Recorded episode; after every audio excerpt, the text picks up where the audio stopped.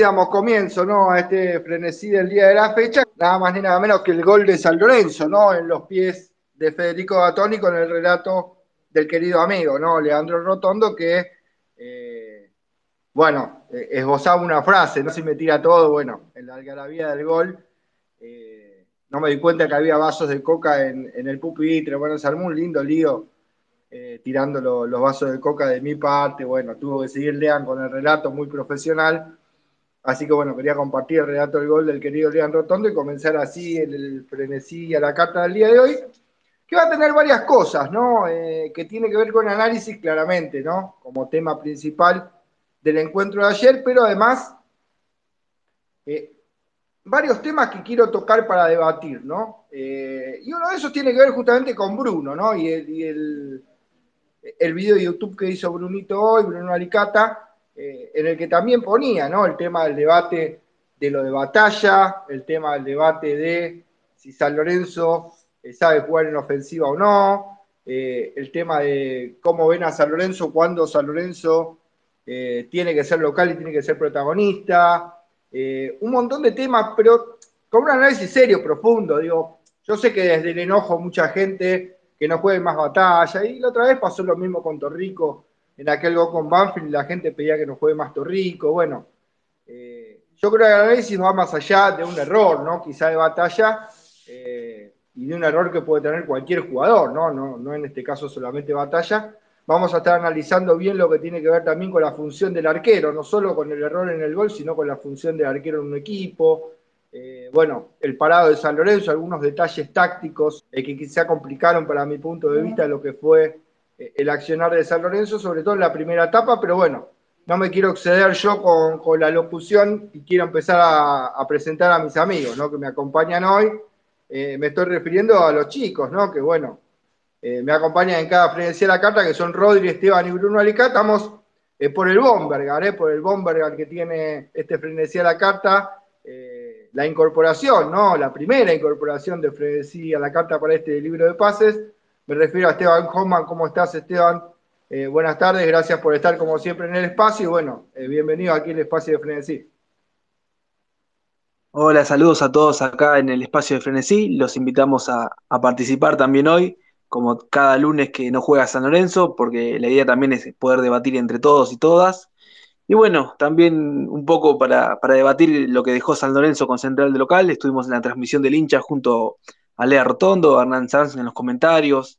Eh, la verdad que todos estábamos esperando un triunfo, no se dio, eh, y creo que lo interesante va a ser debatir esto, ¿no? Si San Lorenzo jugó bien, jugó mal, si fue un buen planteo en Suba, si no fue un buen planteo en Suba, qué rol tuvo Tevez en todo esto, porque creo que Tevez le aplicó a San Lorenzo lo que San Lorenzo le ha aplicado a muchos equipos cuando no lo han logrado eh, reducir y, pasar por encima. Creo que vino a buscar un empate, se lo llevó y pudo haberse llevado un triunfo. Y San Lorenzo logró eh, empatar rápidamente un partido que para mí en, otra instancia, en una era de Troglio, de Montero, este partido estaba perdido. Así que bueno, eh, le doy la palabra a Bruno y luego a Rodri, así seguimos con la ronda de presentaciones. Bueno, justamente el turno de Bruno, ¿no? Quien hoy hizo un vivo eh, muy interesante en YouTube, bueno, el hombre de los vivos en YouTube que eh, claramente mucha gente está identificada y hoy con mucha información, también un análisis del partido, un gusto tenerlo acá nuevamente como siempre, como staff ya, ¿no? De este frenesí. ¿Cómo estás? Buenas tardes, Bruno, bienvenido.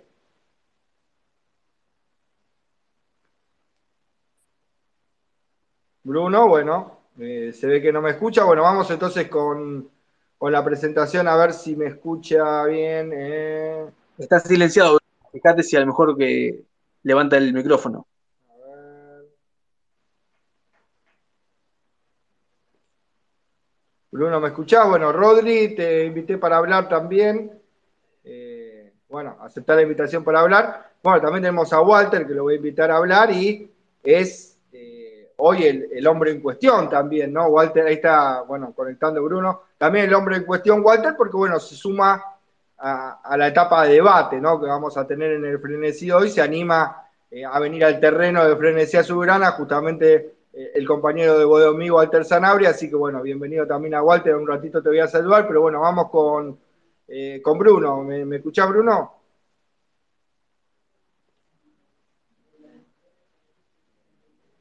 A ver, ahí está solicitud. Ahí está, aprobado Bruno para hablar. Bueno, ahí sí me escuchás, Bruno.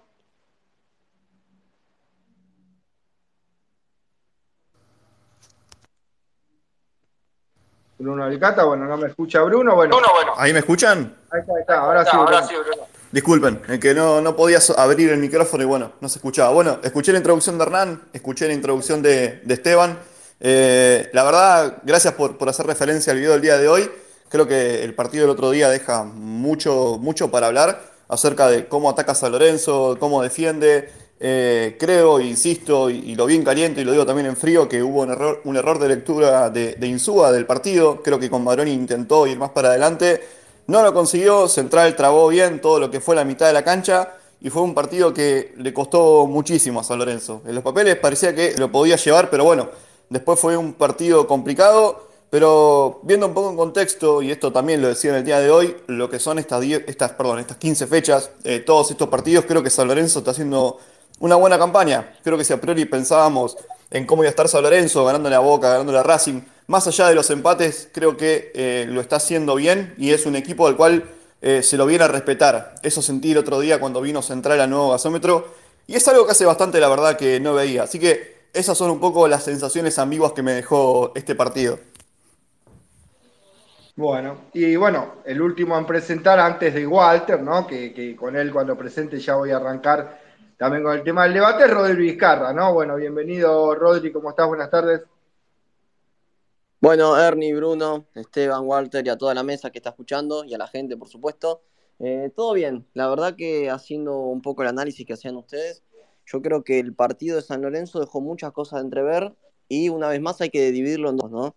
Una cosa fue un San Lorenzo eh, en la primera mitad con un Maroni que a mí no me termina de convencer y otra cosa fue San Lorenzo cuando fue a buscar más el partido, propuso eh, en el complemento. Yo creo que también hubo cierta parte de responsabilidad de Insúa en lo que es el planteo y la, no displicencia, pero sino eh, el San Lorenzo que se quedó un poco y más de local con estos partidos que tenía que salir a ganarlo. Pero bueno, también eh, coincido con lo que decía Bruno, San Lorenzo está haciendo una buena campaña y eso dentro de todo nos deja tranquilos, eh, sabiendo que es un torneo con muchos altibajos, bueno, sacando de contexto lo que pasó, ayer con Atlético Tucumán, pero yo creo que San Lorenzo está bien posicionado.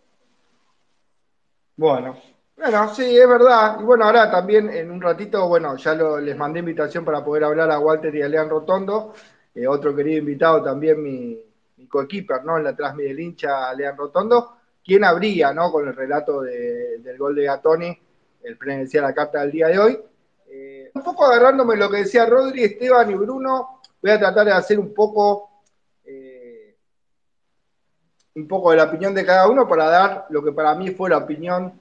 En el primer tiempo yo decía ayer, ¿no? En Bodeo Mí cuando analizábamos, eh, claramente después con el resultado puesto nos damos cuenta que la elección de Insúa eh, no fue la mejor para la primera etapa, ¿no? Porque Central no sale a buscar a San Lorenzo y quizás lo que sí le funcionó con Racing, un Racing mucho más ofensivo que claramente le daba la posibilidad a Bomberga de fijar y, por ejemplo, recibir una pelota y cortar en un lugar donde se fue solo hacia el gol, ¿no? Bueno, Rosario Central con las líneas tan atrás, esto no iba a suceder, entonces quizás eh, si la idea de Insúa era jugar con el doble 9 para buscar de alguna, de alguna manera centrar y poner en peligro a Rosario Central, quizá debió tener un esquema más parecido al que fue el segundo tiempo de Boca contra Atlético Tucumán, lo vieron o no eh, los, aquí presentes, pero bueno, Boca dijo, bueno, dejo por un lado a Oscar, por el otro lado a Villa, después sacó a Oscar y puso al chico Langoni, eh, delantero por afuera, que fue quien hizo los dos goles, y jugó con el doble 9, ¿no? Benedetto y, Vázquez. También con dos laterales ofensivos, como son Advíncula y Fabra.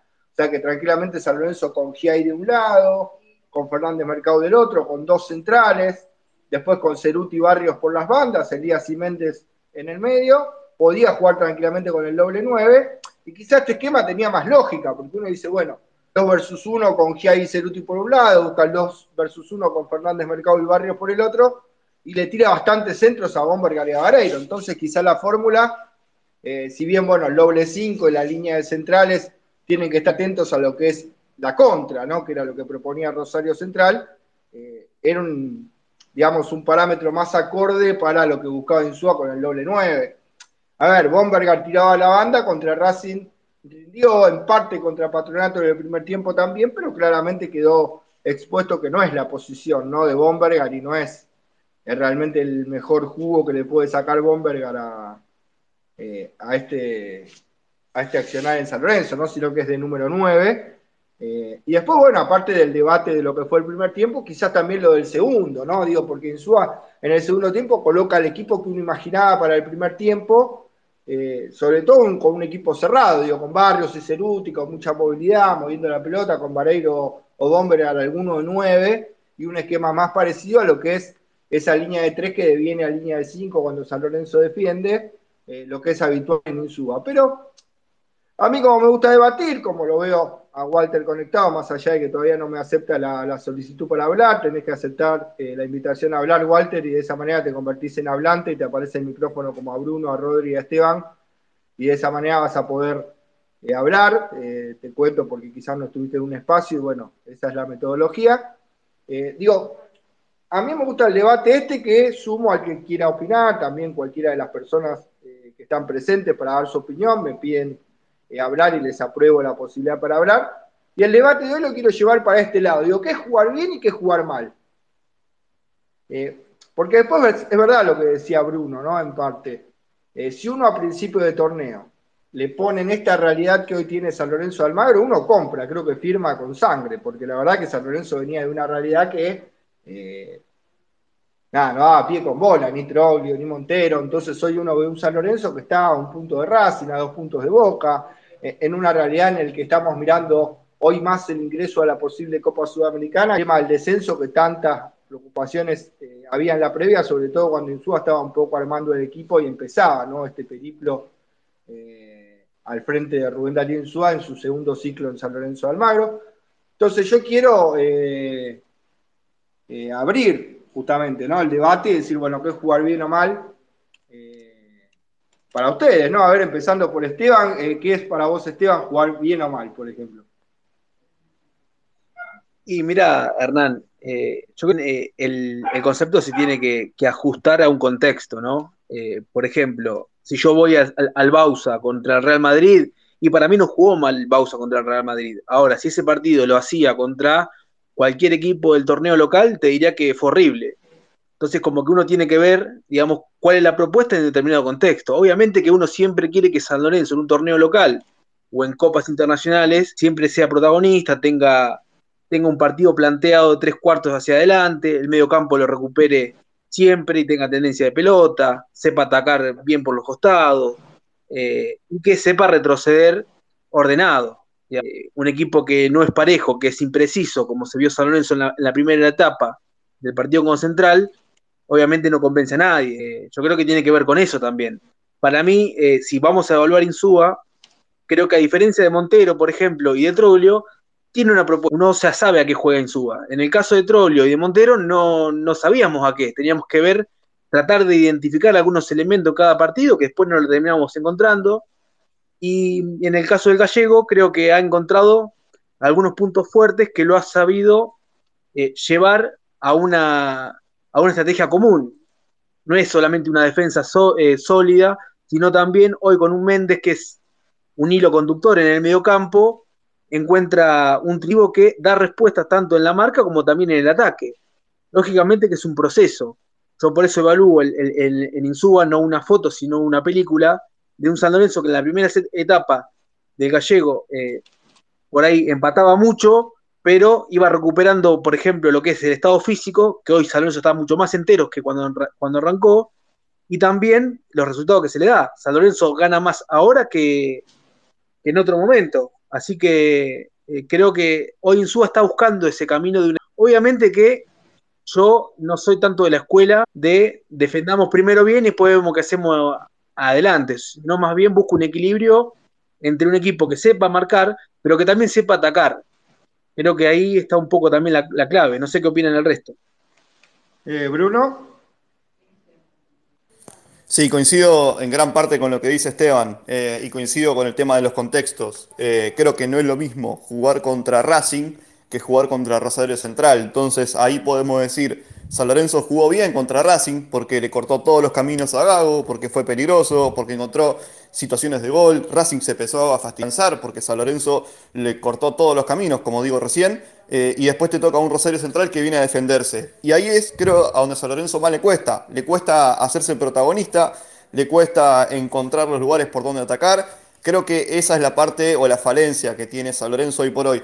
Aún así, eh, estaba viendo la estadística, creo que San Lorenzo en este torneo solamente no metió goles en un solo partido. Eh, lo, estaba viendo el otro día y bueno, eh, era una falencia que también tenía anteriormente este, este San Lorenzo y creo que va encontrando de a poco las piezas. Creo que no tiene muy claro por ahora con la entrada de Bombergar dónde ubicarlo. Ya el entrenador dijo la semana pasada, antes del partido contra Central, que estaba probando una, una línea de cuatro y para mí tiene que ver con esto, para agregar a alguien más en el ataque y que Bombergar, Vareiro y Barrios y Ceruti puedan convivir. Imagino que viene por ese lado y creo que coincido con Esteban. Eh, es un equipo en proceso, en un proceso de formación que ni siquiera tuvo pretemporada. Así que eh, esta mejora física que estuvimos viendo y que estamos viendo tiene que ver con el correr del torneo. Así que, eh, bueno, para mí viene por ese lado la respuesta.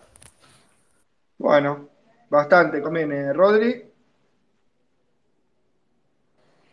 Sí, yo, Ernie, en este caso, en lo que es jugar bien y jugar lindo, eh, yo creo que el hecho de jugar bien, eh, vos precisamente lo dijiste, el tema de Bausa. Bausa lo definía como jugar bien es ganar y jugar lindo, bueno, eh, es el tema de, que sí, de que le gusta a la gente, pero no precisamente te da el resultado. yo creo que San Lorenzo hoy en día tiene que ser lo que es efectivo, lo poco que genera lo tiene que aprovechar y tiene momentos del partido en los que juega bien, es un poco más atractivo, pero después hay cuestiones que te terminan dilapidando todo lo bueno que hiciste. Por ejemplo, la cuestión del gol, eh, está bien, eh, muchos le, caen o le caemos a la responsabilidad batalla, pero yo creo que también eh, hay mucha, hay mucha culpa de él y en otro caso, que lo marcaste vos también al principio, si lo hubiesen hecho a Torrico, por ejemplo, ya muchos lo están jubilando, como pasa siempre, pero definiendo bien lo que es jugar bien, yo creo que a San Lorenzo le falta. Le falta porque a veces carece un poco de lo que es el tema del medio o esta fracción que terminamos dividiendo entre un tiempo y lo otro. Pero ese está marcando el camino. O sea, falta, es un equipo que no le sobra nada, pero que propone, propone y es como lo dijeron anteriormente ustedes, antes no sabíamos con Troglio, con Montero, a lo que queríamos jugar y hoy en día, bueno, si tienes una base, estás un poco más sólido defensivamente y eh, te meten un gol e inmediatamente sale, sale a buscarlo. Eso eh, genera tranquilidad. Sí, coincido bastante con los tres. Digo, eh, yo dejé una pregunta justamente cuando terminó el partido y la verdad que, bueno, tuvo una cantidad de respuestas impresionantes, ¿no? En la página de Frenesí. Por ejemplo, Eduardo Melone decía, ¿por qué no tenemos equipo? yo preguntaba por qué San Lorenzo no encontró el partido. El Este está en modo puntos, quiere pelear, pero no saca la línea de 5 y ahí pueden los 9. Pero hay que ver cómo son atrás con las subidas de mercado. Vareiro es un tipo, pero es flojo. Eh, Maroni debería ser la solución, pero juega para cero. Eh, bueno, y un montón de otras opiniones, ¿no? Pero yo quiero ir más profundo, porque digo, eh, uno en la tribuna capaz claramente, bueno, Maroni es un partido horrible, o bueno, o el arquero se comió el gol, un montón de cuestiones, pero digo, yo quiero explicar un poco más allá y analizar un poco más allá. Digo, uno de, uno de los análisis míos era el que yo contaba al principio, ¿no? Quizá la mala elección del esquema para jugar con el doble 9 en la primera etapa. Eh, después en la segunda etapa creo yo el tema de los cambios, ¿no? Eh, justo San Lorenzo tiene la suerte incluso, ¿no? De empatar eh, al toque, ¿no? San Lorenzo empata al toque de que le hace el gol Rosario Central, y si no los cambios que venían, que eran Leguizamón por Ceruti, y, después el otro cambio que era el de Martegani, no terminaban de sacar la línea de 5. Entonces uno, veía que Central atacaba solamente con Beliz y tenía dos centrales que le sobraban a San Lorenzo, ¿no? Parecía como demasiado eh, excesivo ese cuidado, ¿no? De Rubén Darío Insúa de mantener siempre esa línea de tres eh, y mantener esa línea defensiva cuando quizás el equipo estaba como para llevárselo puesto a Central, ¿no? Decirle, bueno, acá está el local, acá está San Lorenzo, y por otro lado, también me parece excesivo decir San Lorenzo no tiene nada o a San Lorenzo le falta. Hace dos o tres fechas atrás quizás se decía que San Lorenzo hasta tenía menos equipo que Patronato o que Atlético Tucumán o que otros equipos que, eh, que están en el mismo torneo que San Lorenzo y yo creo que es excesivo. Eh, San Lorenzo tiene equipo para jugar mejor, sí. Eh, es verdad todo el proceso de Insúa, y lo explicamos muchas veces, que ha sido difícil. Insúa de alguna manera se aferró, ¿no? A lo que decía quizá Emanuel y que yo leía antes, se aferró a sumar puntos, ¿no? A armar primero un equipo defensivamente confiable y un equipo que se acostumbra a no perder. Bueno, creo que esto Insúa lo logra y también por, hoy, por eso es el técnico hoy de San Lorenzo, ¿no? Porque, bueno, 16 fechas jugadas eh, no perdió, ni cerca la cantidad de partidos que perdieron Troglio y Montero y que le hicieron dejar el cargo, ¿no? La poca sumatoria de puntos y la cantidad de partidos perdidos. Porque no solamente son los partidos perdidos, porque vos podés tener 16 eh, partidos, perdés 8, ganás 8 y tenés 24 puntos. Eh, y, a nadie lo van a dejar ir con 24 puntos a esta altura, que de hecho 24 puntos es lo que justamente tiene San Lorenzo. No con tantos triunfos, pero sí con muchas menos derrotas. Por eso digo, lo de Montero y Troglio tiene que ver no solo con la cantidad de derrotas, sino que tampoco el equipo ganaba. Eh, la, escasa sumatoria de puntos, ¿no? Y el funcionamiento del equipo. Eh, pero bueno, ahora sí veo que bueno, que Walter eh, ha podido el tema del micrófono y se ha podido conectar, así que bueno, bienvenido a este frenesí de la carta, Walter, y con el debate, ¿no? Donde voy a ser un poco duro con la pregunta, ¿no? La gente está ansiosa esperando del otro lado este debate que de alguna manera es una continuidad de lo que ya ayer fue Bodomí y que tiene que ver con que, es para vos jugar bien. Digo, eh, alguien de alguna manera relacionado con un fútbol, como yo digo, un poco mezquino, un poco antifútbol, como siempre la de Chicana, Walter. Eh, ¿Qué es para Walter Zanabria jugar bien? Bienvenido a Frenesí, ¿cómo estás? Buenas tardes. Eh, tu respuesta, Walter. Muchachos, ¿cómo le va? Un saludo para todos los oyentes, para vos, Hernán, obviamente, en particular. Eh, es un debate lindo, es un debate que es largo, el de saber qué es jugar bien. Una cosa hay que saber diferenciar, es jugar lindo a jugar bien. Para mí hay que marcar diferentes facetas, porque uno, obviamente, jugar lindo es una cuestión que quizás uno defender no lo ve como jugar lindo, pero para mí es una parte importantísima del juego, es un 50% o más porque vos sabés que si defendés bien, un punto te lleva.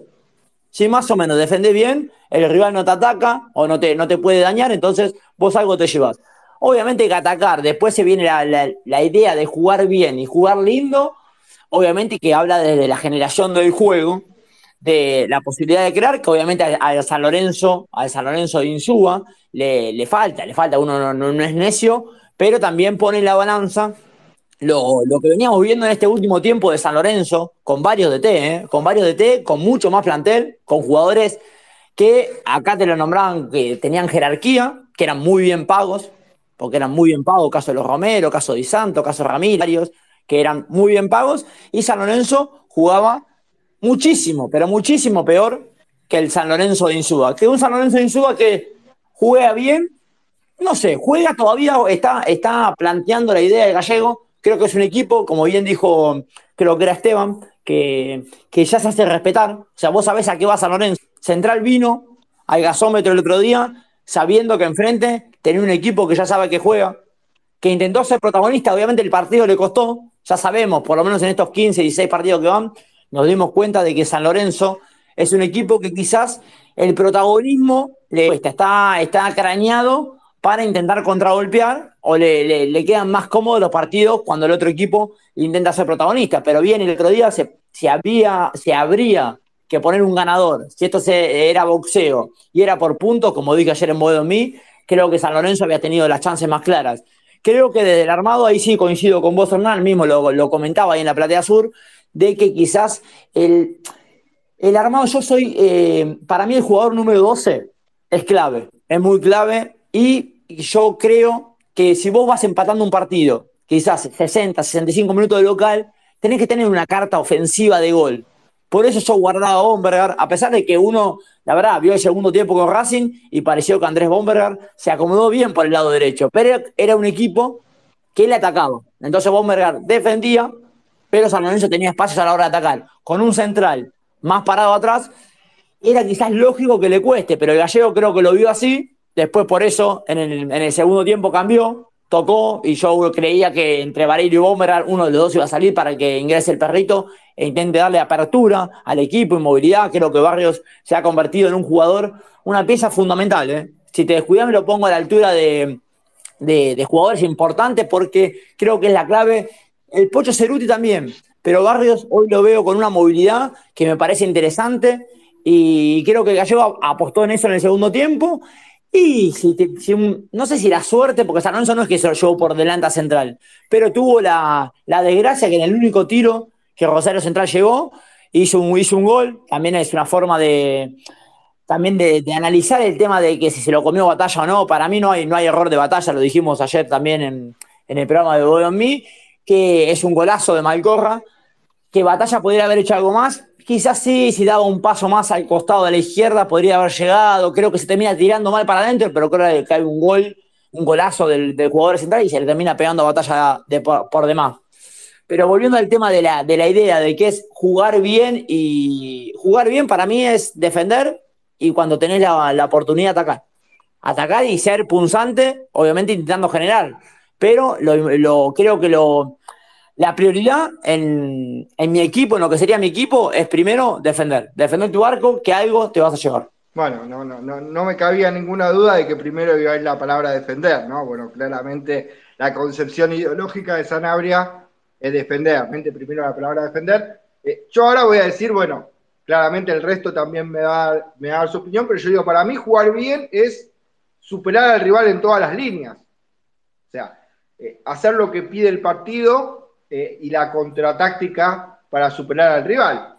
Eh, cuando el rival propone algo, proponer algo superador, ¿no? Y bueno, de alguna manera tener la iniciativa y ser el equipo que mejor juega en el campo de juego, más allá, ¿no? Si es con tenencia de balón o con un juego directo eh, se une al rival, pero digo, superar al rival en todas las líneas y haber demostrado en el partido cuál es el equipo que juega mejor, creo que eso es jugar bien, todo eh, lo que tiene que ver también con superar al rival. Eh, y creo que tiene que ver más con lo ofensivo. Yo en mi parte entiendo que jugar bien tiene que ver más con las prestaciones ofensivas que las defensivas, porque si yo solamente defiendo bien, pero no tengo un buen ataque, los partidos van a salir 0 a 0, como le gustan a Walter y como le decía ayer este Esteban también en Bodo que le encanta solamente a Walter el esquema de Carlos Tevez, ¿no? Pero bueno, son gustos, sobre gustos no hay nada escrito, Walter, y respeto su postura. ¿Puedo? ¿Puedo meter? Claro, por supuesto. Eh, pero primero te voy a, voy a responder de que si yo defiendo bien, no me conviene. Puedo atacar bien, pero en el caso que si defiendo mal, puedo hacer tres goles y que me hagan cuatro y irme con cero puntos a casa. Por un lado eso. Y después creo que eh, Obviamente que hay que superar tácticamente al equipo y físicamente como lo superó. Yo creo que San Lorenzo, si vos me preguntas la idea eh, que vos marcás, Fernán, de, ser protagonista, de tener mejor ofensivo o quizás eh, tener más, eh, más peso ofensivo a la, hora de, a la hora de atacar, Racing no tenía con San Lorenzo, manejaba más la pelota, parecía más, más equipo, más armado, más ensamblado, más a tu idea, pero San Lorenzo con defendiendo bien y con siendo punzante cuando atacó, le terminó ganando el partido. Obviamente que después tuvo más chances, se terminó generando más por un tema de que se quedó con dos jugadores más y Racing ya con espacios.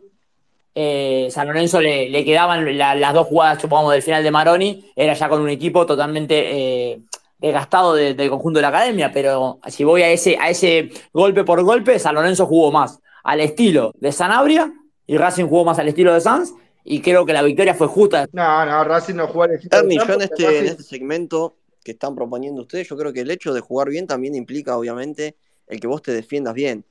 Pero si vos jugás bien, sos superior al rival en todas las líneas, pero ellos en la primera que te llegan te terminan convirtiendo, bueno, vos decís, listo, jugamos bien, pero lamentablemente no, conseguiste los puntos. Ahí eh, yo creo que hay que marcar un poco eh, esa clave. O sea, para mí jugar bien directamente es ganar si ponemos el, caso del central de Tevez, que para nosotros jugó feo, si vos en un equipo que se vino a defender. Sí, pero Rodri, entonces si Central te ganaba 1 a 0 con ese gol de Malcorra, entonces Central jugaba bien en cancha de San Lorenzo, porque te ganaba. Sí. No lo veo. pero te planteó un buen partido que... vos, de local, no lo, no lo podías resolver de otra manera si te ganaban con ese gol. Vos tenías más armas que Central por eso también influye mucho el resultado. a ver, Central estaría llevándose el partido eh, por ser eh, más inteligente o por ser oportunista, eh, pero no por jugar mejor. Por eso digo la concepción ideológica de que es jugar mejor. Y como yo le decía a Walter, le decía que Racing tuvo el, esquema Sanz. No, porque para mí Racing no ataca bien. Y por eso no está vulnerando a San Lorenzo, porque no lo ataca bien. De hecho, pongamos el caso de River. Cuando a San Lorenzo le ha tocado ir a cancha de River, River lo atacó por todos lados. Torrico fue figura y San Lorenzo ha ganado.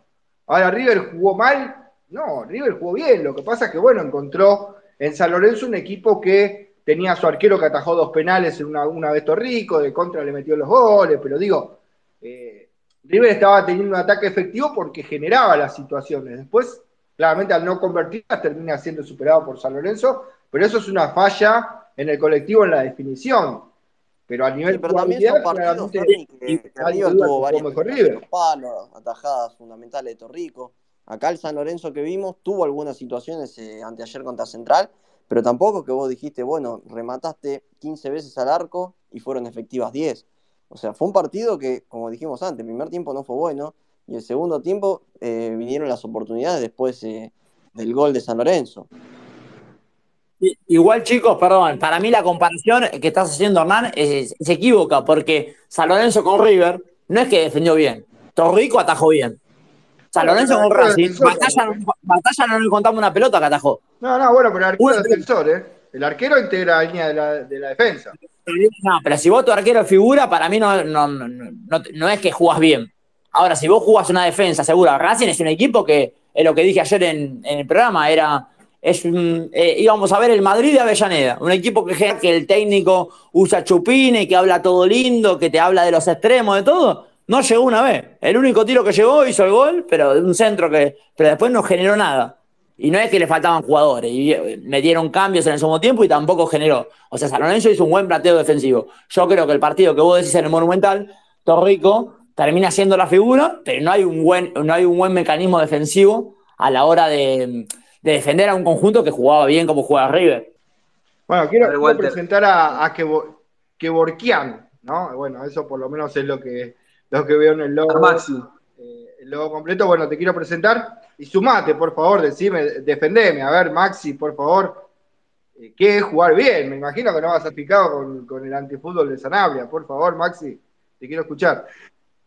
¿Cómo va? ¿Todo bien? Eh, sí, no, no, yo estoy más en el medio, soy una línea más media, sí, tiendo a, bueno, primero, hola a todos, tiendo a una línea más ofensiva.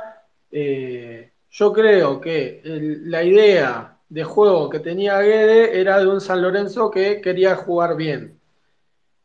El equipo de Almirón metía 12 millones de pases, pero no podía concretar, no pateaba el arco.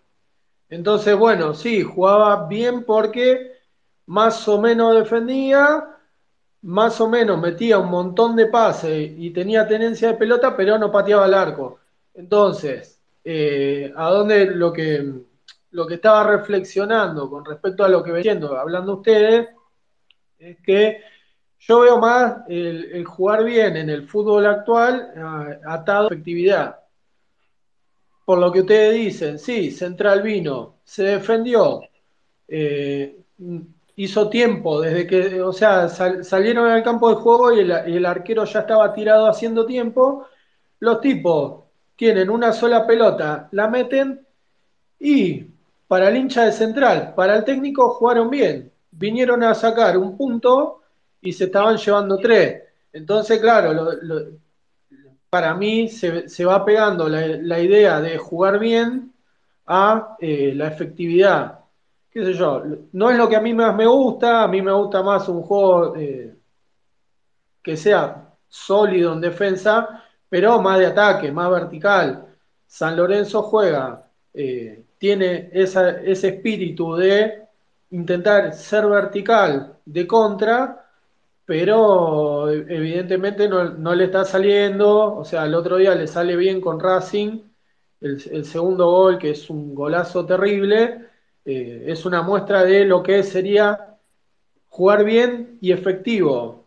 A partir de una buena defensa, eh, conseguir el único ataque que tenés eh, en ese momento, cuando, cuando Racing te está atacando, te está tirando el, el equipo encima, con un tipo menos encima, o dos ya, a esa altura creo que ya tenía dos menos, te está tirando el equipo encima, vos podés defenderte y la contra que metés es efectiva, metés el gol.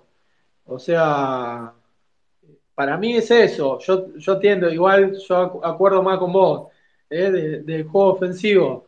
Eh, pero eh, bueno, no me quería ir sin decir que para mí es responsabilidad totalmente de batalla porque más allá de lo que dice Walter, de que él es un muy buen tiro, qué sé yo, para mí el tiro va a media altura, o sea, termina cayendo a media altura y el arquero adentro del arco, o sea, para mí es responsabilidad de batalla, no me quería ir sin, de, sin dejar de decirlo.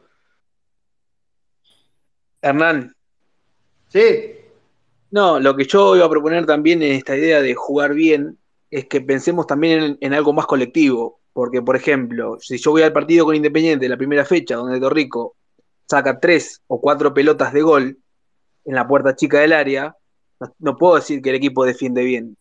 Estoy diciendo que el arquero está salvando jugadas claras de gol, entonces la defensa es totalmente, eh, digamos, eh, permeable. Es decir, cuando uno dice que, digamos, que se defiende bien, se entiende la idea de equipo funciona de una manera en el cual el daño eh, no existe. Es decir, eh, no, das esa ventaja. Lo mismo cuando atacás. San Lorenzo jugó varios partidos donde Vareiro hacía goles y llegaba una o dos veces por, por, por tiempo al área rival. De hecho, creo que el partido con Unión fue que no pateamos un solo córner. Es decir, cuando vos tenés esos números, no puedes decir que jugaste bien en la ofensiva tampoco. Más allá que puedes ganar 1 a 0. Es decir, uno tiene que ver algo más completo desde el funcionamiento colectivo y donde también implica la lectura de partido que hace, que hace el entrenador. Con Patronato, el duelo táctico lo gana Saba porque ve que tiene una sangría a espaldas del mercado eh, San Lorenzo que nunca pudo resolver.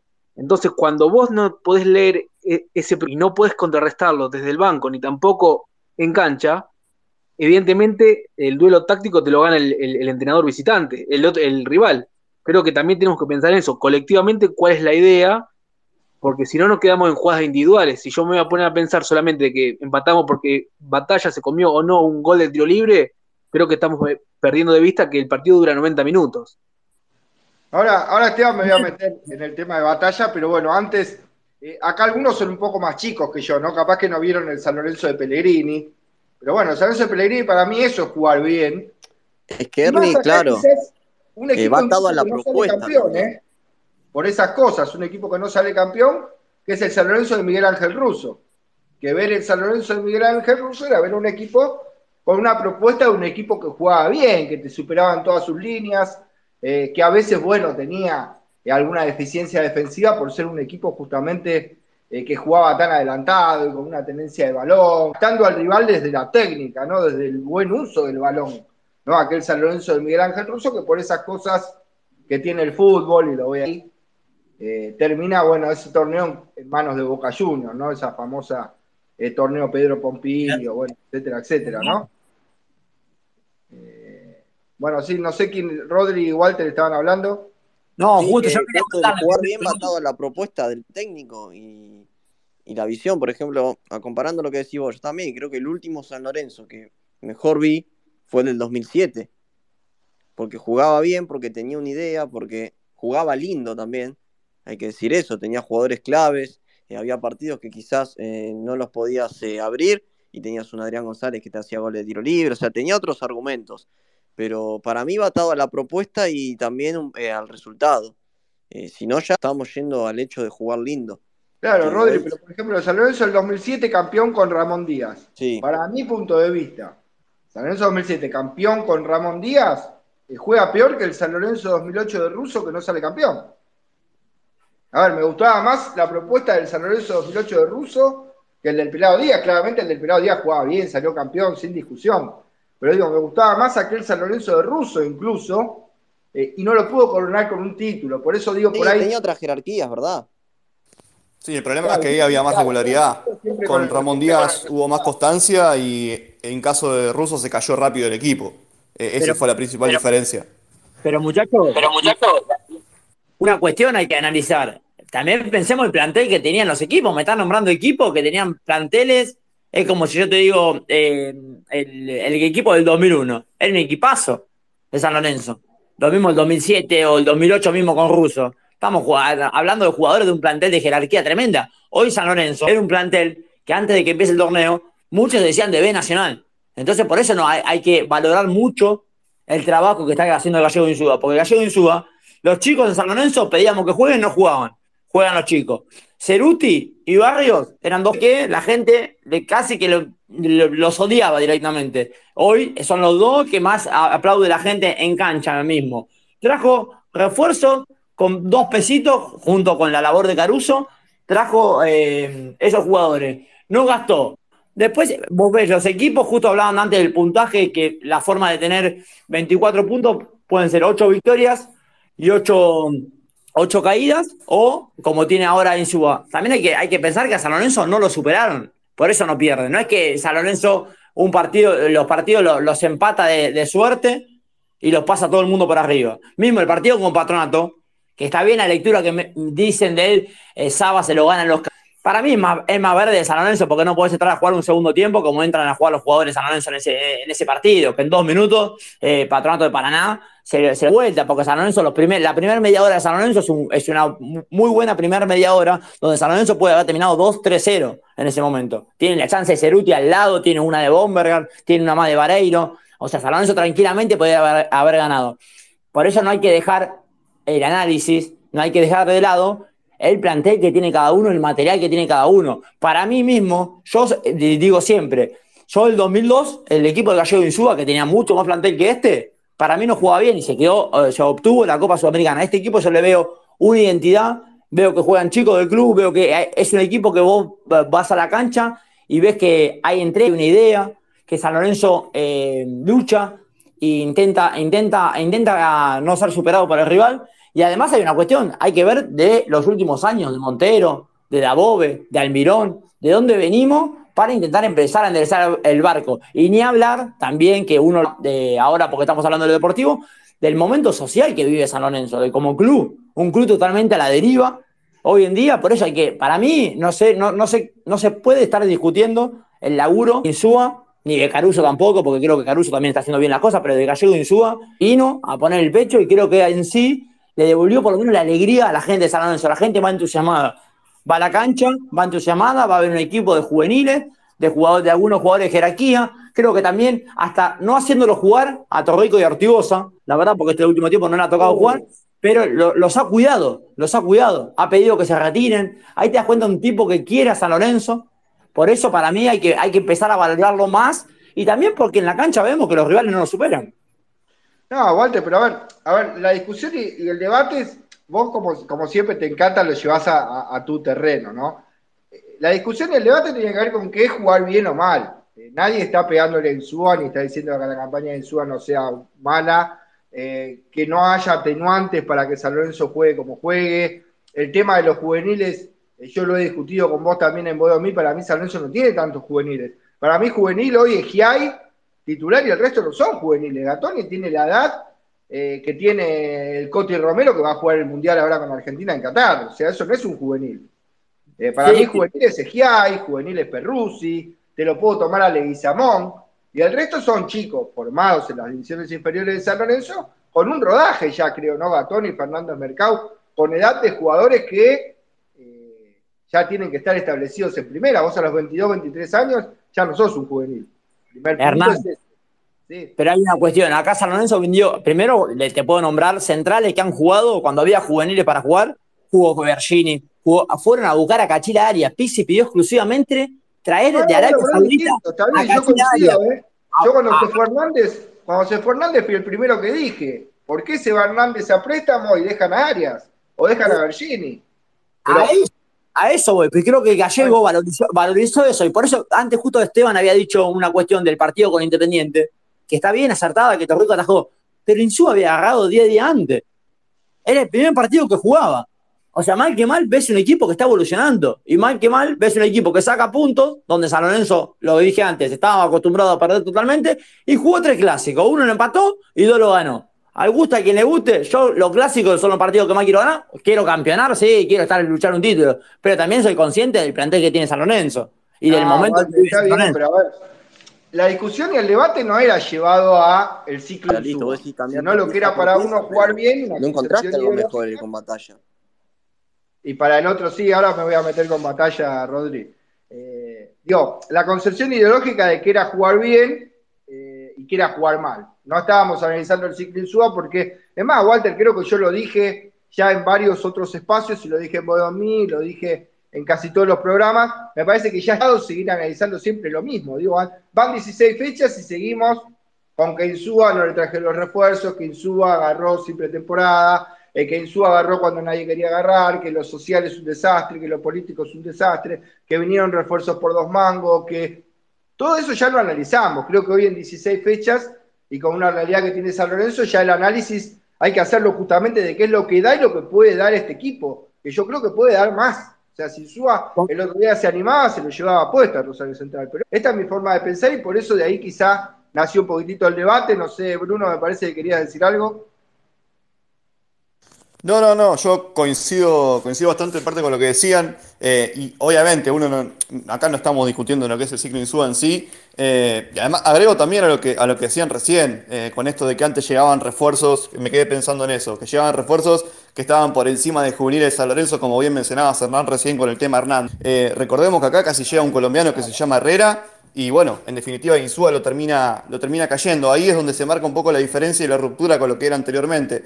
Después, obviamente, no podemos pretender que San Lorenzo sea el Barcelona de Guardiola actualmente, con todas las limitaciones que tiene. Entonces, entiendo que con todo lo que se viene haciendo, de a poquito, bueno, se va, se va mejorando. Y también creo que la intención de Insúa, que además lo dice explícitamente, es armar una base este torneo para poder hacer algo mejor todavía el torneo que viene ya con una base armada porque venimos de la nada misma. Entonces, creo que ese es el análisis actualmente. Entonces, creo que dentro de este contexto, bueno, San Lorenzo lo está haciendo bien. Sí, no, sin duda, es más.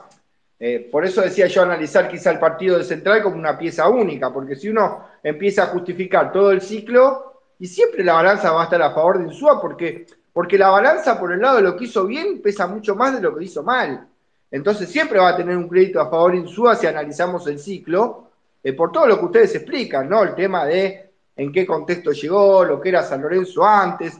De hecho, volviendo al tema del 2001, que muchos quizás de ustedes no lo vieron y no vivieron el ciclo del equipo de Pellegrini. Cuando Pellegrini agarra, eh, eh, la cosa a favor que tiene Pellegrini es juntar al vestuario y decirle a los jugadores que más allá de las deudas que había en San Lorenzo y los problemas que había, San Lorenzo tenía que ganar por la gloria.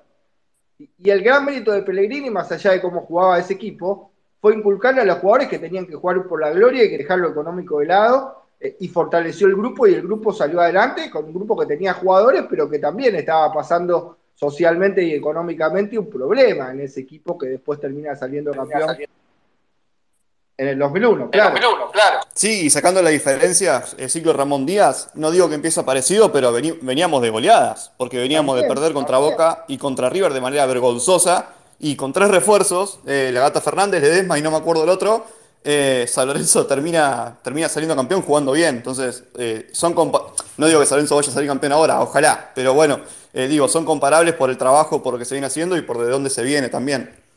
Claro, por eso ahí está el mérito por ahí de un entrenador. Digo, Insúa tuvo todo ese mérito, al igual que lo que decíamos de Pellegrini, bueno, ahora bien afirmaba vos, Bruno, lo de Ramón.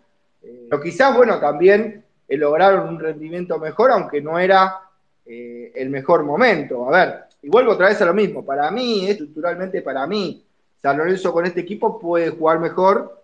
eh, y si se anima Insúa, que creo que lo va a ir haciendo, ¿no? San Lorenzo puede terminar de ser un equipo eh, que redondee mejor las actuaciones, ¿no? Más allá de los resultados que los está sacando. Y esto, con esto me quiero meter con el tema de batalla. A ver, yo ayer lo explicaba en modo mí, claramente el público se va modificando y bueno, seguramente hay gente acá que no escuchó Bodomí ayer.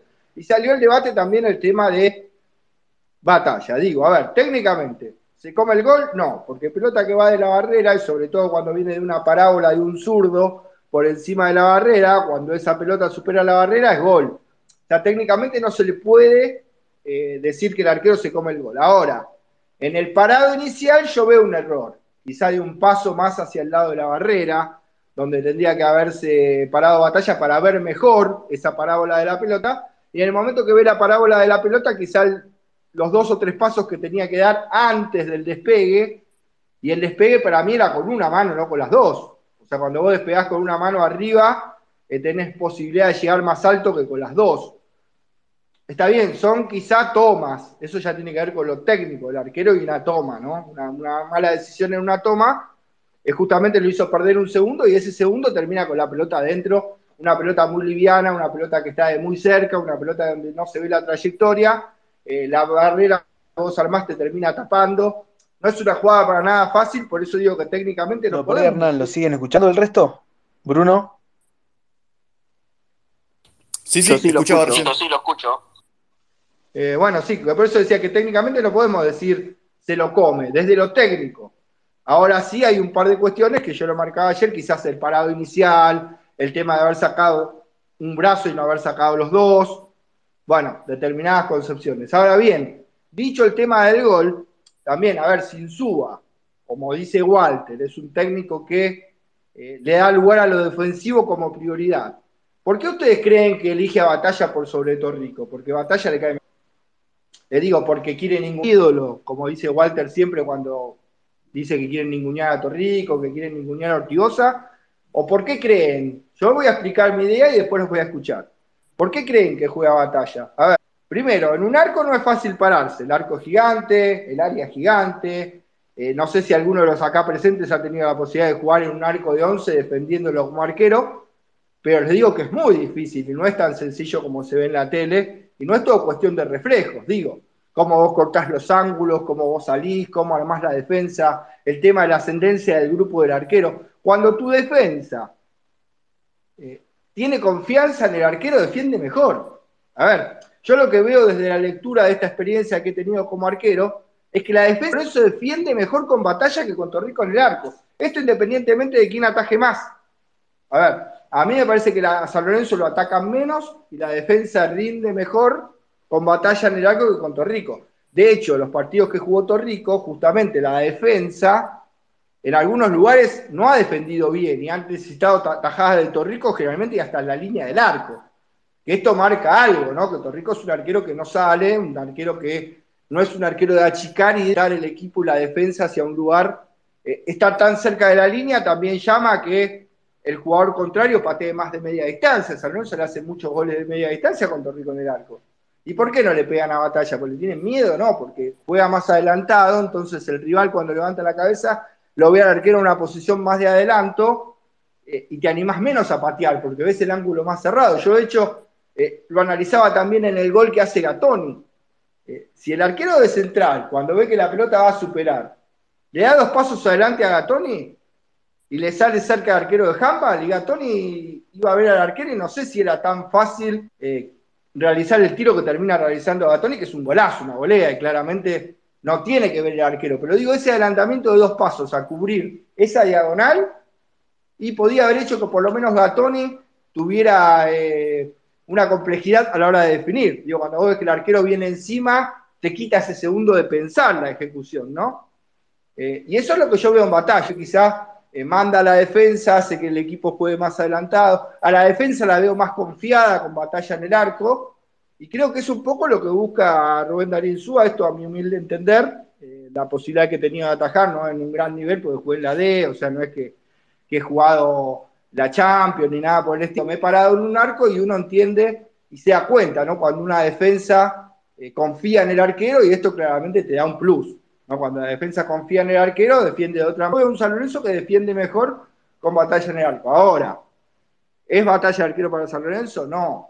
Torrico ya ha pasado un tiempo eh, en el que, bueno, Torrico está más cerca del fin de su carrera que estar en un año o dos años como futuro arquero de San Lorenzo. Entonces creo que San Lorenzo acá y siempre coincido con lo que decía Bruno antes, que San Lorenzo es un arquero, ¿no? Para pensar en un equipo protagonista, en un equipo que pelee en los frentes, un arquero que tenga eso que tiene batalla, de darle confianza a la defensa, de jugar más adelantado, de armar, de ser esa voz de mando, y que aparte tenga ¿no? alguna tajada de esas que tenés que tener en un equipo grande, ¿no? como hemos visto a lo mejor Armani en algún momento en River, eh, un River que jugaba muy adelantado y un Armani que sacaba a lo mejor dos o tres pelotas, pero eran pelotas eh, de, partido.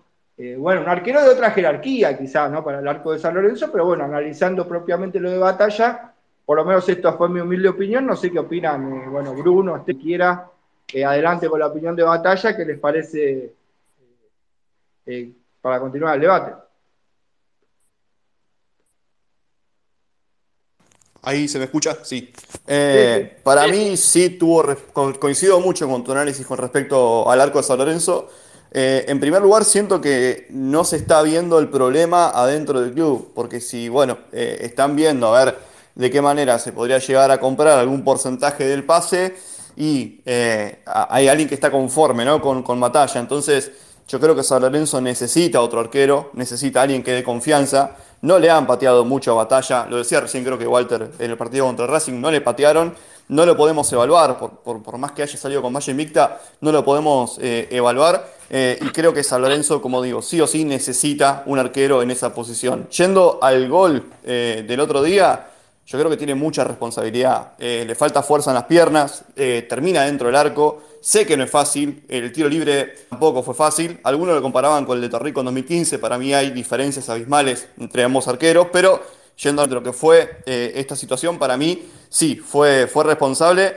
No digo que le haya sacado el puesto porque después va a Torrico, después pasa lo mismo, pero sí que hay que empezar a ver el problema dentro de San Lorenzo y decir, bueno, el arquero en diciembre va a ser tal. No sé si será de Becky, no sé si podés hacer. Yo pienso, ¿eh? porque Arboleda queda libre pero sí que tenés que ir a buscar un arquero que se gane el lugar y que sea el titular en definitiva y salga de esta discusión San Lorenzo en un puesto de lo más clave de todos.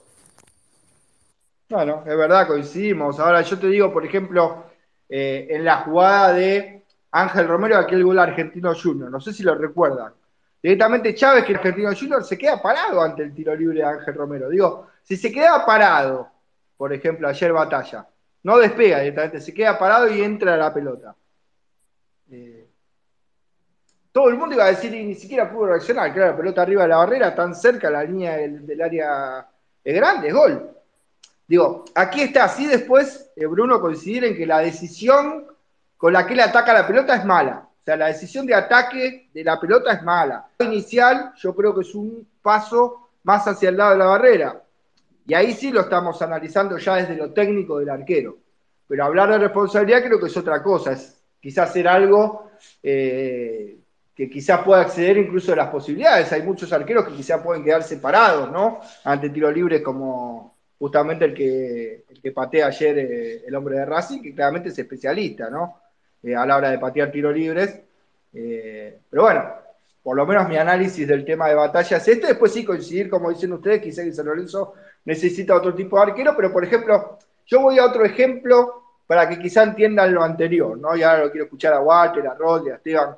Por ejemplo, Copa Libertadores 2014, eh, Independiente del Valle el rival, si mal no recuerdo, eh, más aguantando la pelota esperando que salga Torrico, Torrico nunca sale, más comete el penal, después Torrico se convierte en figura por atajar el penal, ¿no? Pero digo, si fuera un arquero de otro estilo, Torrico, el penal no existe porque sale antes y sale rápido a cortar la cortina que está haciendo más, y corta la situación de peligro antes de que exista el penal. Con esto quiero tratar de explicar la diferencia de un arquero adelantado, la diferencia de un arquero que tiene ascendencia sobre la defensa, y un arquero como Torrico, que es un gran arquero abajo de los tres palos, tiene unos animales Torrico, o sea, eso no lo discute nadie.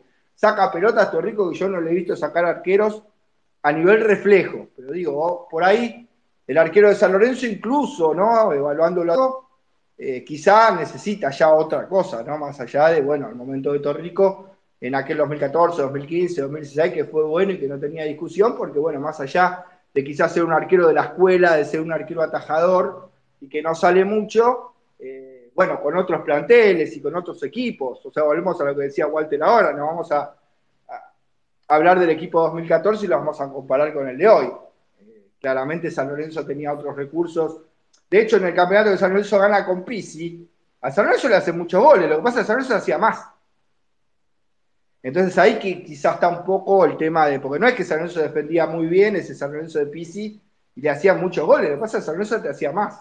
Sea, tenía un ataque más efectivo entonces terminaba ganando los partidos y hubo muchos partidos de 3 a 2, de 4 que San Lorenzo gana. Eh, bueno, con aquella tajada de, de Popeye a Lione, justamente en la final con Vélez, ¿no? Que sí, también es una tajada puro reflejo eh, que tiene Torrico, pero bueno, para no extenderme con el tema de, batalla, bueno, le doy el paso a Rodri, a Esteban, bueno, a quien quiera opinar más, eh, el tema del arquero y de batalla para ir, bueno, cerrando un poco con esa, con esa temática. Walter. Sí, yo justo estaba escuchando, Hernán, eh, tu comentario, comparto. Igual no creo que lo que le falla a Torrico, obviamente, que es la hora de caminar más el área, yo le, vale, yo le pondría así, capaz no tengo los términos justos para decirlo, caminar más, el, salir más en los centros, que no lo veo que Batalla tampoco los tenga. Por eso me genera duda, por eso digo que San Lorenzo tiene que ir a buscar un arquero, porque no, no veo que Batalla también eh, me, me dé esas, esas cualidades que quizás le faltan a Torrico eh, que batalla las tenga. Y también después pongo la balanza de una persona que tanto le dio a San Lorenzo y yo eh, hago la autocrítica, va, mi autocrítica no, yo era un, crítico de Torrico, no crítico en sí, Torrico ha tenido eh, atajadas determinantes en San Lorenzo, por eso se convierte en uno de los arqueros más determinantes de San Lorenzo, pero para mí técnicamente siempre estuvo lejos de ser de los mejores. Para mí el flaco Pacet, el chino Saja, si me vengo más acá, más adelante, hasta el, propio Agustín Orión, una persona que hoy en día no quiero que pise nunca más a Lorenzo Almagro, pero era un arquero que técnicamente me parecía superior. Torrico era bueno, era, era determinante, ha tenido atajadas importantes, que han, que, han marcado, tenido de las malas, porque yo me acuerdo, la final, se me viene a la cabeza, la final en Copa Argentina, en Catamarca, con Arsenal. En el primer gol se confunde él, que sale a buscar un centro de Andrés y creo que era en ese momento, y, se termina confundiendo. Hay buenas y malas. Si es un arquero que se está retirando, el otro arquero no te genera la seguridad, porque Batalla no te brinda seguridad. La verdad que le ha llegado poco y le han convertido. Tampoco le veo las cualidades estas que le faltan a Torrico. Siendo un símbolo de San Lorenzo, yo me inclinaría por Torrico y si en diciembre ir a buscar un arquero que, que reúna esas cualidades y que pueda estar. Creo que, eh, que, creo que en el fútbol argentino mismo hay, porque el arquero argentino, Lancilota, me parece un arquero muy bueno, que camina el área. Mismo Lucas Chávez, que terminó yendo Huracán, que era un ex argentino junior, también me parece un arquero que San Lorenzo lo pudiera haber traído tranquilamente. Creo que en batalla incide mucho lo que es el tema de, de manejo de grupo. Uno lo ve, se lo ve como líder positivo de ahí de San Lorenzo y es un, creo que, que tiene mucha ascendencia en el grupo y creo que por eso Insúa se termina inclinando más por él que, que Puerto Rico, porque las otras cualidades la verdad no las veo. No, no veo que me brinde eso, eso que decía antes, de, caminar el área, de salir en los centros, mismo los goles, los dos goles de patronato, a pesar de que hay culpa en la defensa en el que le, le terminan desbordando, los dos goles son en el área chica, entonces, si vos nos salvás con Barraca Central también, que le llegan poco y le terminan convirtiendo. Eh, entonces, si vos nos salvás, me parece que en este, en este último tiempo, sabiendo que Torrico está en el final de, su carrera, por lo menos de su paso por San Lorenzo, porque él no dijo que, iba a colgar los botines todavía, creo que yo me inclinaría por el, por el ídolo de San Lorenzo, por una forma de también de despedida. Obviamente que San Lorenzo no está para hacer eh, beneficencia. Pero nombres como Torrico, Ortigosa, Romagnoli, hay que cuidarlos, hay que cuidarlos mucho porque yo me crié, la verdad, diciéndome, preguntándome la gente, ¿quién era tu ídolo? ¿Sabes las veces que escuché decía, y para mí ídolos son Romagnoli, son Torrico, son Ortigosa, yo lo llevaba siempre al 95, para mí el Pampaviallo era un ídolo porque me representaba en ese momento, era más chico y me representaba el 9 que hacía goles. Y después, o jugadores que han pasado también, que han tenido, eh, que han tenido un paso gigante por San Lorenzo, que son los campeones del 2007, 2014. Yo no me identifiqué nunca con ninguno. No le vi ese, esa cosa de ídolo que ha tenido Torrico para mí, Ortigosa, Romagnoli, que han quedado en, la historia grande de San Lorenzo como otros, pero creo que están en un escalón arriba. Bueno, no voy a entrar ya en ese debate porque usted me hace enojar con el tema de, de los ídolos y demás, y el tema, a ver, yo lo expliqué muchísimas veces, eh, es ídolo San Filipo, pero hoy no lo pongo de nueve, digo, quizás, y no es faltar el respeto a un ídolo eh, que no juegue titular porque no esté para jugar el titular, creo que faltar el respeto que tenga, no sé, mañana Ortigosa a la par en cancha de arriba, vamos, y que tenga un error eh, y que la gente lo putea o que le diga que se vaya o le muestre una faceta hostil, Eso sería faltar el respeto. Ahora decir, Ortigosa no está para titular en este San Lorenzo, para mí no es faltar el respeto. O Torrico hoy no está para el arco de San Lorenzo, no me parece que sea faltar el respeto a su condición de ídolo, ni empaquen, ni empañen, perdón, todo lo que ha hecho Torrico y todo lo que ha hecho Ortigosa. Pero es un debate que vamos a continuar otro día, eh, Walter, si te parece bien, porque bueno, si no nos metemos en esto de los ídolos y bueno, no, no, vamos a coincidir seguramente. Eh, y bueno, está ese capitán, ¿no? Que me pide hablar y quiero, bueno, llegando ya al final del programa, la posibilidad de hablar. Eh, bueno, tu nombre, Cuervo, porque bueno, lo que leo en tu icono es ese capitán.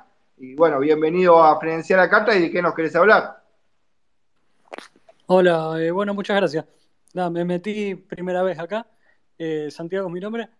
Eh, nada, si estaban hablando ahí temas arqueros y demás, lo único que quería decir de mi parecer es que yo creo que está jugando más batalla últimamente porque con la línea de 5 que tiene San Lorenzo, casi que la única era de que nos lleguen estirando centros.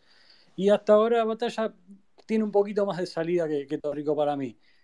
Sí, igual si me vas a elegir eh, por cómo vienen estos últimos partidos, ahora la verdad que me gustaría ver a Torrico en el arco de San Lorenzo. Pero si le tengo que caer a alguien por la situación de Torrico, es a los dirigentes que lo boludearon todo este último tiempo trayendo paquetes eh, que cobraban fortuna más que él. Y nada, me parece que se tendría que haber ido en todo caso antes y atajando eh, como titular y como se lo merecía él por la historia con el club. Eh, eso. Bueno, bueno, gracias Santiago, bienvenido y bueno, cuando quieras, eh, bienvenido a Fredenciar la Carta y a brindarnos tu opinión. Sí, yo creo que son dos cosas distintas igual, Santi, el tema de, de quizás, bueno, el tema de la actualidad de Torrico es futbolística y el tema de las condiciones. Es más, en otro momento, por ejemplo, cuando Almirón era el técnico, eh, el arquero era Monetti, trajeron a Monetti, se sentó en el banco Torrico, pero también por, la concepción de lo que quería jugar Almirón. A ver, si vos traes un técnico como Almirón, que el primer pase es el arquero, tenía mucha lógica de no jugar a Torrico. Y quizás eh, no es una cuestión de forrearlo, ¿no? sino es una cuestión de que no es el arquero eh, que se amolda a ese tipo de juego que tenía Almirón. Y así puedo ir con un montón de situaciones. Por ejemplo, si vos jugás con una defensa bien adelantada, línea de cuatro, donde los dos centrales juegan mano a mano, tienen que ser centrales muy rápidos. Si vos tenés centrales lentos y los ponés, claramente no van a rendir. Ahora, si vos jugás con las líneas atrasadas, una cancha chiquita, por ejemplo, como la de Argentinos, y tenés dos flacos Donati, y la van a romper todas. Ahora, el flaco Donati en cancha de San Lorenzo y con espacios, le costaba, porque no tenía la velocidad y la capacidad para cubrir todos los espacios, ¿no? Por ejemplo, en el caso del flaco Donati. ¿Sí, Esteban? No, Hernán, respecto al, debate este de Torrico Batalla, yo creo que hay varias dimensiones que se pueden analizar. Por un lado, las características distintas que tiene cada uno, como usted venía nombrando, ¿no? de, un, Torrico que es más atajador bajo los tres palos que batalla, y un batalla que a lo mejor juega más con los pies, que sale más a cortar centros. Entonces Insúa termina inclinándose más por un arquero que en características le sume más al plan del equipo. Es decir, si vos vas a jugar con esta línea de, cinco centrales, como de cinco defensores, como decía Santiago recién, quizás te sirva más un arquero que salga más a cortar que otro que sea más atajador bajo los tres palos. Yo lo que le reivindico en Suba es que en ese, en ese sentido es que le haya, elegido uno y le haya dado continuidad. Porque es brutal para un arquero o para los dos tener que ir rotando uno un partido cada uno, porque con la lupa eh, abajo de la, arriba de la cabeza. Y eso es, eh, es, muy difícil para atajar. Porque vos pensás que si vos le erras un partido y te sacan, eh, eh, es otra presión la que tenés que jugar. Alguna vez Saja dijo que el puesto del arquero es el más ingrato de todos, porque vos, por ejemplo, un 9, decía él, capaz que no lo tocó en todo el partido, pero en el último minuto hizo un gol y la figura del partido. Y un arquero atajó todo el partido bien, pero le hicieron un gol que se lo come él en el último minuto, perdió el partido culpa de él y las críticas le llueven. Entonces, como que es muy difícil analizar también estas cuestiones. Yo lo que sí pienso es que Batalla no ha venido nunca a San Lorenzo, tendrían que haber ido a buscar a otro, porque no es un arquero para mí que reunía las condiciones necesarias para cubrir el puesto. Hoy quizás no está haciendo una mal que la campaña, pero no es un arquero que tampoco le compraría el pase para que siga de acá después de diciembre. Eh, dicho esto, que, está bien que, que, Insúa elija uno y le dé continuidad. Eh, sí, Rodri, sí. Sí, a mí me pareció muy, muy interesante el análisis que hiciste vos en cuanto a cómo se posiciona el arquero y es clara la diferencia entre la que marcaste en la de Torrico y Batalla, eso es cierto, eso lo, veo yo también, y eso es lo que le garantiza también la seguridad a los centrales, ¿no? No solo eso, sino que también en Batalla es un arquero que, habla más, que se lo ve, que gesticula, que pasó en la acción después del gol, bueno, le fue a recriminar al árbitro, un, montón de, otras cuestiones. Pero yo creo que si vos me decís, te cumple, y ahí nomás, cinco puntos, o sea, no, no es mucha diferencia lo que es Torrico a los 42 años. O sea, mi batalla no, no me termina de garantizar ciertas cuestiones y bueno, listo, te tapa mano a mano. Tiene cosas positivas que últimamente Torrico no la estaba teniendo, como que te sale a cortar eh, o sale bien posicionado en los corners, sí. Pero nada, bueno, no es un arquero que vos decías, bueno, me llegaron 13 por partido, me tapó 3. Eh, coincido con lo que decía Esteban, no, es, no era el arquero que uno quizás querían que vaya a buscar para San Lorenzo había otros arqueros, yo preferentemente, y lo marqué de siempre, me hubiese quedado con De Becky, eh, darle la oportunidad a él y no como se lo, se lo criticó en demasía cuando fue el tema de la eliminación de San Lorenzo en las copas el año pasado, eh, ese tipo de cuestiones, pero después eh, hay que aclarar esto, está bueno que le den continuidad a un arquero, pero yo hoy no sé si batalla es el momento ideal que, necesita San Lorenzo. O sea, lo comparo con Torrico y los, para mí hoy están parejos. No, no le encuentro algo que me digas más allá del posicionamiento que marcaste vos, que me pareció excelente. Digo, bueno, batalla, la verdad que lo pongo porque me asegura esto. Yo no lo veo hoy en batalla. Bueno, muchachos, eh, estamos así llegando al final y quiero, bueno, eh, ahora voy a aprobar la solicitud igual a Ezequiel, que, bueno, quiere hablar y claramente no lo voy a dejar con la palabra en la boca, sino que le da la posibilidad de dar su opinión. Y después voy a ir a un tema ya informativo, acá tocando mano a mano también con Bruno, eh, porque mucho tiene que ver también de cosas que él ha contado en el espacio de hoy, de, perdón, en el video de hoy de YouTube, eh, cosas interesantes del tema de Méndez, algunas renovaciones, bueno, voy a tirar un par de paredes ahí con Bruno para cerrar, pero bueno, eh, Ezequiel, eh, bueno, bienvenido a lo que es Frenesía la Carta, que me pediste la solicitud para hablar y que dar tu opinión Estamos llegando al cierre, pero bueno, claramente te queremos escuchar, Ezequiel. Bienvenido a Frenesía la Carta. Hola, muchas gracias. ¿eh? Eh, no, tío, la verdad coincido mucho con, con Rodri, ¿viste? Me parece que Batalla no es un arquero para San Lorenzo, creo que, no sé, parece que ataja con, con una mano.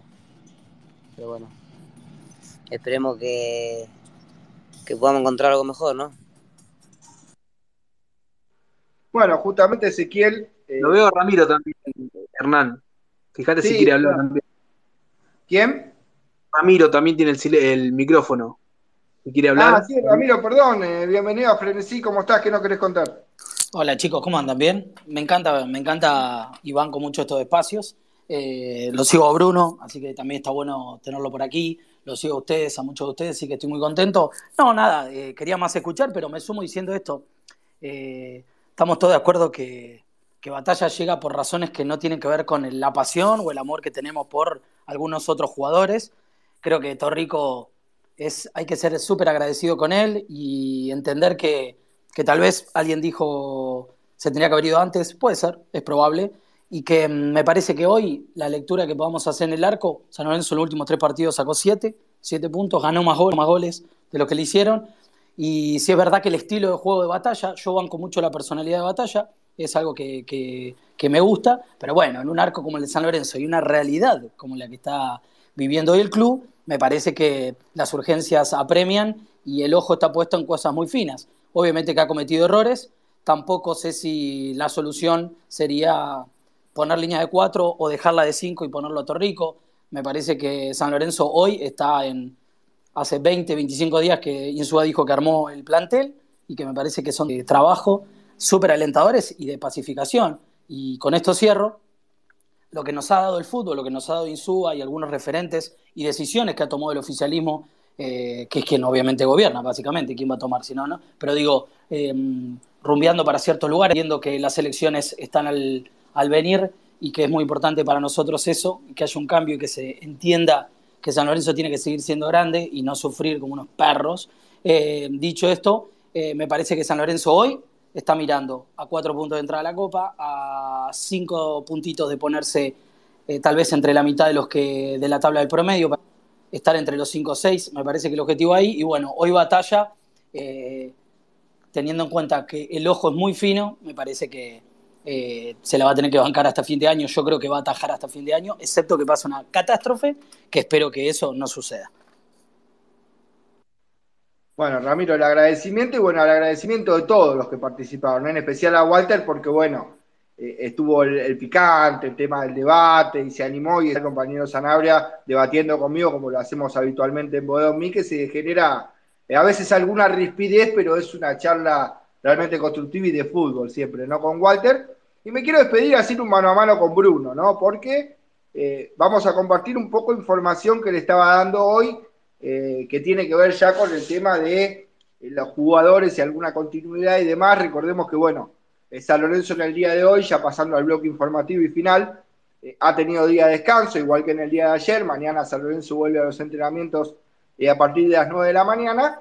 y claramente una de las informaciones que tengo yo, que bueno, Bruno me interrumpirá y me dirá si él tiene algo parecido o no, es justamente una lista de arqueros, ¿no? Que de alguna manera ya está manejando Caruso, porque bueno, lo de Caruso va más allá de las elecciones del 17 de diciembre. Yo creo que muchos de los candidatos eh, que ganen en las elecciones creo que lo tendrán en cuenta Caruso más allá de que ha sido contra oficialismo. Esto entiendo yo. O quizás no, pero igual en el tema de manager vos podés dejar una continuidad de trabajo, una carpeta de scouting, creo que junto a Tiki Tiki de Lorenzo, que es encargado de scouting, y vos podés dejar una carpeta de trabajo y algo armado que el que viene aunque Caruso decidiera irse, puede justamente darle lugar a ese trabajo y no es un trabajo que, que más ni mucho menos. Y hay arqueros, por ejemplo, como Martín Campaña, eh, bueno, Rey, aunque lo económico es bastante complicado, pero está dentro de los arqueros que gustan en San Lorenzo. Y atención con el nombre también de Facundo Cambeses, es un arquero que es joven, que a mí me gusta. A mí me gusta, creo que es un arquero en crecimiento. Eh, no es quizá de los arqueros top, esos arqueros que vos decís, uh, eh, ha sido rimbombante sus actuaciones, pero tiene una edad, creo, para crecer y tiene, eh, tiene cosas de seguridad, Cambese de, de arquero, que bueno, podría ser también una de las alternativas. Y después el tema, bueno, de las renovaciones, ¿no? Había dando vuelta una, una, una información hoy en el mundo San Lorenzo con el tema de Méndez, que San Lorenzo está empezando a interiorizarse un poco más en algunas cuestiones que pediría Méndez para continuar. Recordemos que Méndez Vino por seis meses, estaba cerca del fútbol chileno, lo contó hoy Bruno en el espacio, por eso lo cité. Eh, a punto de, recibir la nacionalidad chilena, Juan Ignacio Méndez, y una gran oferta económica de Colo Colo, no termina de recibir los papeles y no puede ir a Chile sin ocupar cupo, y Colo Colo no tenía cupo, ¿no? Eh, esto, después eh, una oferta de Colón que finalmente fue distinta y un par de cuestiones más, lo terminan de poner a Méndez en San Lorenzo por seis meses, eh, un Méndez que, bueno, cuando ve todo lo que es el mundo San Lorenzo y todos los problemas que hay, de alguna manera dice, no, me firmo por seis meses y después vemos qué pasa. Eh, no es que ya Méndez el 31 de diciembre se va de San Lorenzo y esto ya es definitivo, eh, sino que si el jugador ve conducta de pago, ve que San Lorenzo va mejorando, ve que San Lorenzo le puede comprar una parte del pase, y sobre todo hay una cuestión que tiene que ver con lo deportivo, hay una mínima, yo creo que hoy mínima, chance de que Juan Ignacio Méndez continúe en San Lorenzo. Juan Ignacio Méndez observado ya, entre otros, por el cuerpo técnico de Río, ¿no? Lo dábamos como información eh, en frenesí hace algunos días atrás y hoy también lo daba Bruno y nos citaba el agradecimiento del caso. Eh, y también algunos medios nacionales ya han instalado este tema de Méndez, porque, bueno, claramente, eh, un jugador que está teniendo el nivel que tiene Méndez, cinco titulares de San Lorenzo, un equipo que está jugando medianamente bien en el torneo, bueno, y Méndez jugando muy bien, claramente es apetecible para, muchos equipos, ¿no? El caso de Méndez. Y después lo último que tengo yo, que bueno, eh, después le voy a dar el paso a Bruno, a ver. Sí, Bruno. Sí, te agrego algo más eh, a las cosas que bien decías. Eh, Méndez apenas llega a San Lorenzo, hoy repasaba sus declaraciones. Después de grabar el video, me olvidé decirlo, así que aprovecho esto. Dijo que eh, esto que vos decís, que no era definitivo que en seis meses se iba de, San Lorenzo, sino que firmaba por seis meses y después iba a ver y seguramente si le gustaba iba a continuar en San Lorenzo. Creo que acá se le suma algo que decía hoy en el video, que es el tema de la clasificación a las copas internacionales, ¿no? Porque él quiere tener una vidriera, lo hablábamos por interno otro día, tiene 25 años, eh, tiene un futuro también enorme y viene haciendo las cosas bien. Y te agrego lo que pasó con Chile eh, en su momento en esa negociación con Colo Colo, le pidió Colo Colo una exclusividad, es decir, que Méndez no negocie con ningún otro club hasta el 20 de julio en ese momento, y ahí donde eh, Méndez dice no, imposible, porque si se le caía lo de Colo Colo no podía negociar con ningún club del fútbol argentino, y ahí es que se decide por llegar a San Lorenzo, además del Viernes Negro ese en el cual eh, se venía todo abajo por lo de Coleman y demás, que Lamens termina, bueno, eh, apurando un poquito eh, esa negociación y termina llegando a San Lorenzo el mismo día que casi cierran a Cauterucho, que después, bueno, se terminó cayendo. Así que para completarte lo que decías, y con el tema arquero, para mí acá es fundamental lo que pase con, con De Becky, que tengo la información de primera mano de Mar del Plata que quiere ganarse el arco de San Lorenzo, quiere ser titular en San Lorenzo. Y por otro lado también lo que bien decías, lo que pase con Matías Caruso, ¿no? Eh, y lo que, lo que pase también con la nueva dirigencia, que poco se habla, pero van a tener que empezar a tomar decisiones y dentro de esas decisiones va a estar el nuevo manager de San Lorenzo. Algunos ya tienen candidatos hasta de nuevo manager, entonces, nada, creo que va a ser una discusión para un poquito más adelante. Exacto, Bruno, claro. Bueno, igual como te decía yo, quizás el trabajo de Lorenzo y Caruso hoy no sea estéril el mismo, porque bueno, queda una carpeta de trabajo, seguramente eh, algo que tiene que ver con el rendimiento del plantel, con todo el tema contractual del plantel, una lista de jugadores potenciales para contratar en San Lorenzo y el que viene, eh, si no es Caruso, que ojalá que sí sea, ¿no? Me parece que ha sido eh, bueno el trabajo hasta aquí de Matías Caruso, me gustaría su continuidad, bueno, una carpeta de jugadores que puedan ser potenciales refuerzos en San Lorenzo. la misma información que vos, Bruno, con el tema de Becky, es más, Insúa es uno de los jugadores que quiere en San Lorenzo la posibilidad justamente de poder pelear el puesto. No sé si es que le va a dar la 1 a De Becky, no viene nadie más. Yo creo que eh, un arquero más va a venir. A mí, por lo menos, la información que yo tengo es esta, más allá de De Becky. Eh, después, otro de los jugadores que le interesa que pueden llegar a volver a San Lorenzo son Inzarroaldi y Peralta Bauer. Eh, dos jugadores que le interesan a Rubén Darío Insúa poder contar con ellos. Después, bueno, Alexander Díaz, La Moza, eh, Julián Palacios, son otros jugadores que pueden volver. Insúa creo que los va a ver a todos, ¿no? Pero digo, hoy, quizá con Insaurralde, Peralta Bauer y de Becky, eh, un poco tiene esa, eh, esa concepción en mente de dejarlo. Sí, Bruno. Bruno. Sí, yo, perdón que te interrumpa, lo veo difícil lo de Insaurralde de vuelta a San Lorenzo. Recordemos que la negociación fue por Seto, que la defendió en un programa partidario de San Lorenzo, esta negociación por Insaurralde. tiene una cláusula de 500 mil dólares en un préstamo que fue por 18 meses. Me parece complicado. Eh, Gorosito hoy me enteré que va a seguir, lo más probable es que renueve con gimnasia. Veo complicado que Insorralde, más allá del deseo de Insúa que bien contás, porque de hecho fue uno de los jugadores por los cuales quiso que volviera en este mercado de pases que pasó, veo difícil que pueda volver porque no es una opción de compra muy alta para lo que, para lo que es el fútbol hoy por hoy. y bueno, y por otro Alta Bauer, 900 mil dólares, el 100% del pase, es la opción de compra que tiene Unión.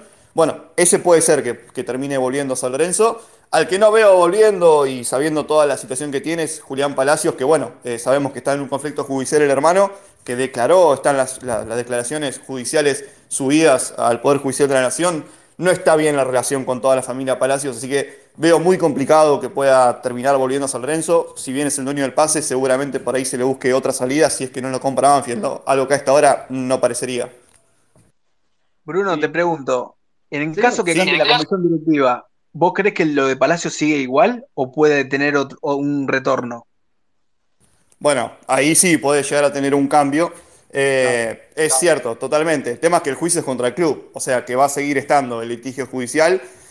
Eh, sí, a ver, va, a depender de la predisposición que tenga la nueva, la nueva comisión directiva para con ese juicio, eh, si hay que ver si se puede llegar a un arreglo. Estamos hablando de mucha plata.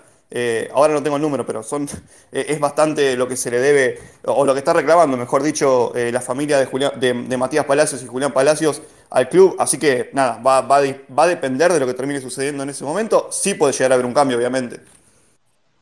Bueno, y agregando lo de Peralta Bauer, creo que también tiene la complejidad de que San Lorenzo le sigue viendo plata a Unión, ¿no?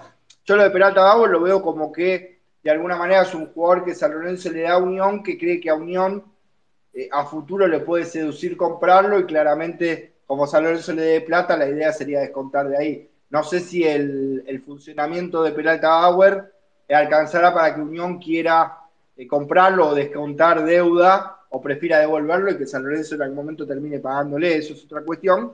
Y bueno, lo de Bruno, lo de Insaurralde coincidir, ¿no? Está en la mente de Insúa, pero va a ser muy difícil que no lo compre Gimnasia de Lima de la Plata y por desgracia, creo que hoy eh, sería un jugador bastante útil eh, para San Lorenzo, no Insaurralde, pero bueno. Hernán. Es muy raro que, que Gimnasia no lo quiera. sí, Esteban. Sí, de, Peralta Bauer hay que agregar también de que jugador ha declarado también, digamos, contra San Lorenzo. Ha dicho, creo que la semana pasada o la anterior, eh, declaró así como que todos los que nos fuimos eh, estamos mejor o, nos fue bien, es decir, claramente contra la dirigencia, así que también es como ah. el caso del Palacio, tiene que ver que si sigue esta dirigencia o no, si se puede haber un retorno o no.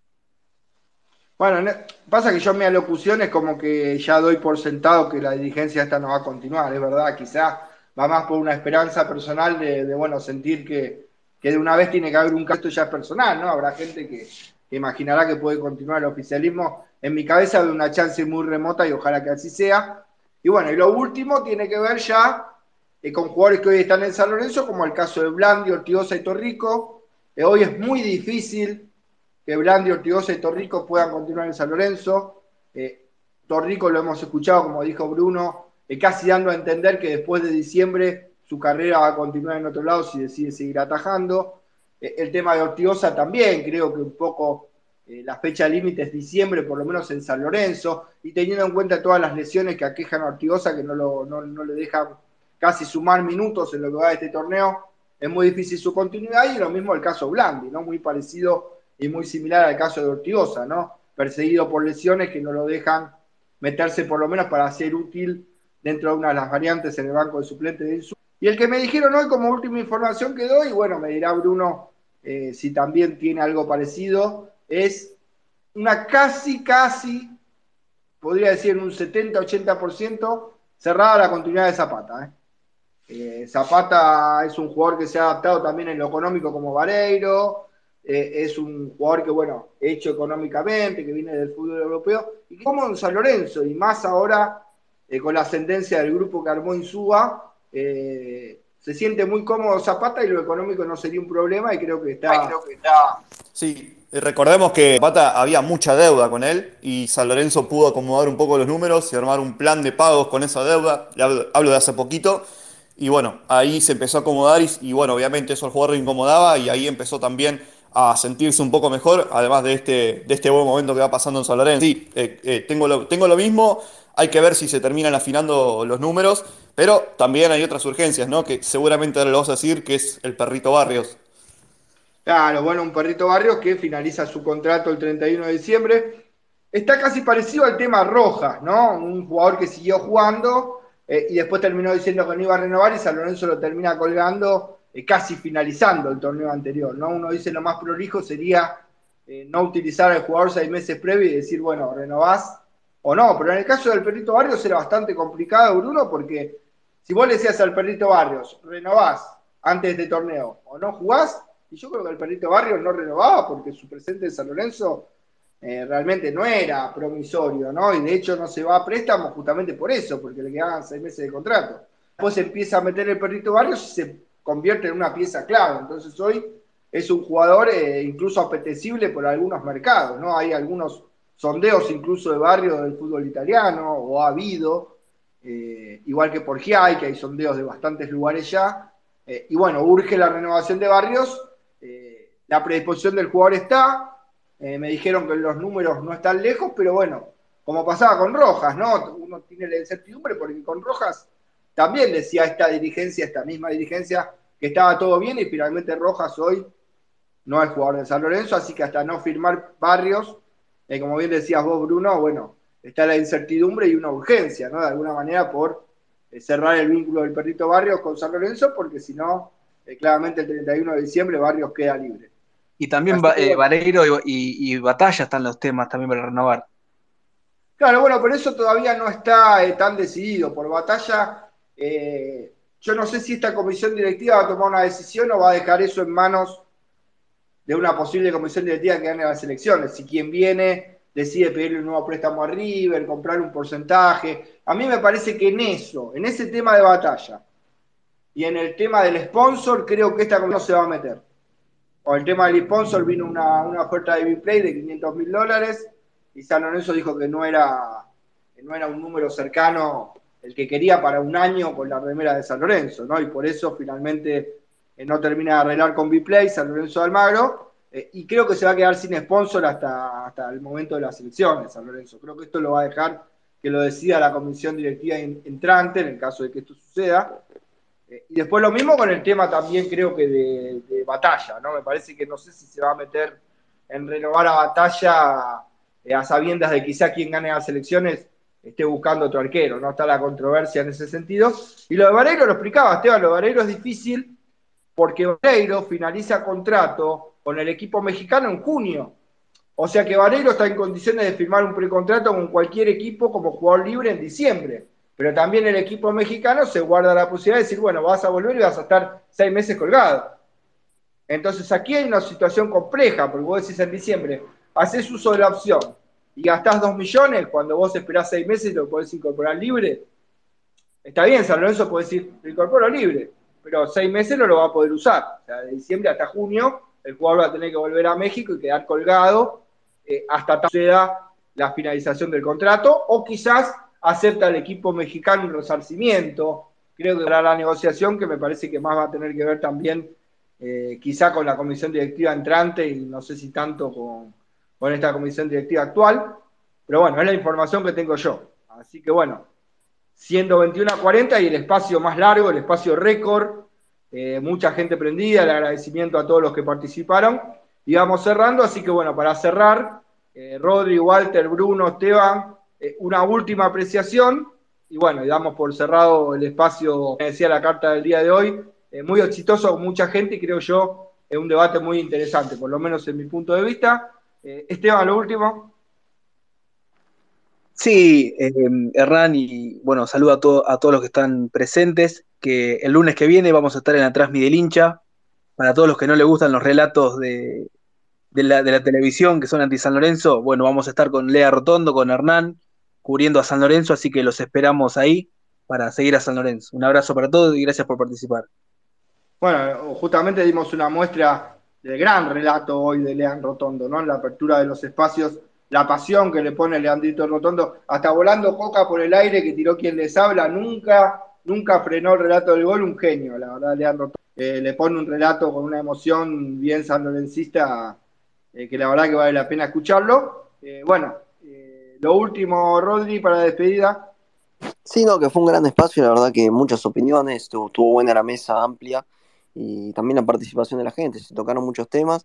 Lo último sí, eh, creo que muchos pensarán lo mismo, no me gustó para nada lo que pasó en conjunto de, la barra de San Lorenzo con la... Sí, el tema perfecto, ¿no? Que se amiguen, que se hayan amigado, pero ya el hecho de que te canten las canciones Central en lo que es en nuestra tribuna, para mí no, para mí no es por ahí.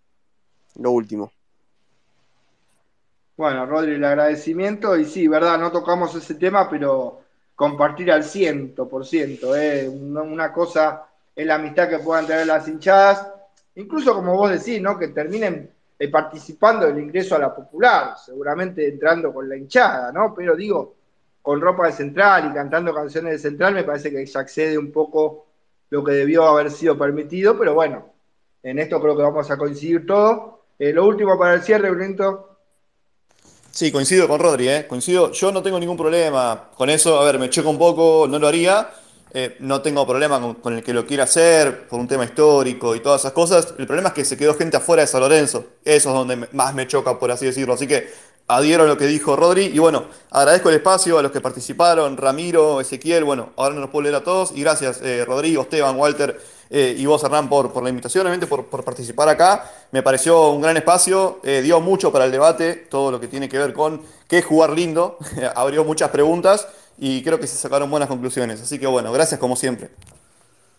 Bueno, y el último mensaje de, Maximiliano, que Borquian, que es verdad, dice, y además que utilicen las instalaciones, ¿no? Bueno, la gente, en este caso de Rosario Central, sí, coincido, Maxi, choca, choca eso también, como bien decía Bruno, eh, y sobre todo que quede tanta gente de San Lorenzo afuera como terminó sucediendo. Y bueno, lo dejo para el final, compañero, para que vea que, que, finalmente no fue tan ríspido el debate. Bueno, volverle a agradecer.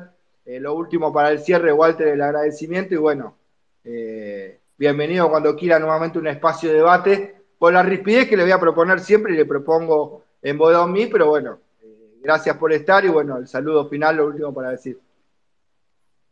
Muchachos, gracias por, la invitación. La verdad, muy lindo el debate. Me quedó un par de títulos para tirar, porque a Bausa lo, lo, tildaban de defensivo y tenemos la Libertadores gracias a él, pero lo dejamos para otro programa y seguimos debatiendo si qué es jugar lindo, si defender o atacar, pero, pero eso será para, otro momento. Sí comparto con lo que decían los muchachos el tema de la gente de Central, porque mucha gente se quedó sin ir el canje eh, a la popular local y después encontrás estos individuos de otro equipo. La amistad, todo bien, pero hay gente de San Lorenzo que paga la cuota, está al día y quiere ir a la popular local y no, no le permitieron y después te terminás enterando esto agradecimiento total y nos encontraremos seguramente en otro lunes para seguir debatiendo y hablando de lo que más nos gusta a todos, que es nuestro club, que es San Lorenzo Almagro.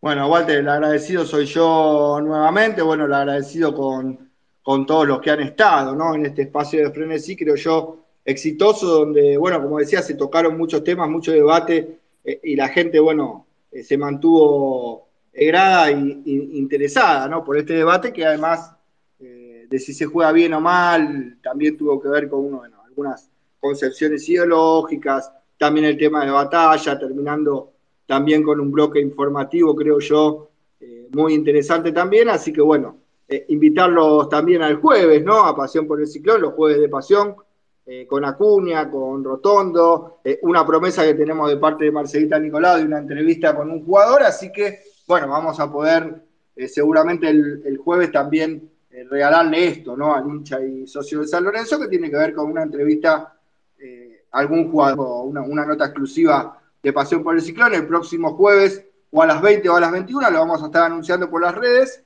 Y después, bueno, claramente, como decía Esteban, el lunes con la transmisión del hincha desde Varela, con los relatos de este señor con el que me voy a despedir. ¿eh? Para los que no, no, lo escucharon, voy a poner nuevamente el relato del gol para cerrar el frenesí del día de hoy. Como digo siempre, al que le gustó bien y al que no, bueno, perdió una hora 45 minutos escuchando a estos periodistas que, bueno, quieren mucho a San Lorenzo y trataron de brindar un espacio con mucha información y por suerte un lindo de próxima. Con el gol, chau chau.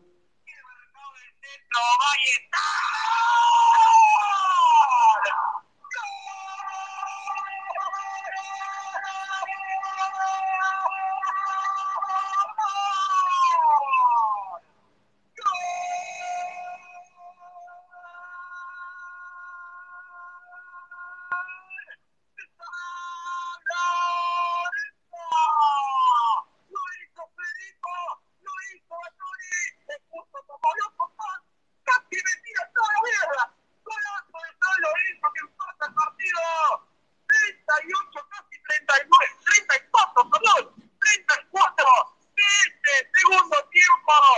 No empata San Lorenzo.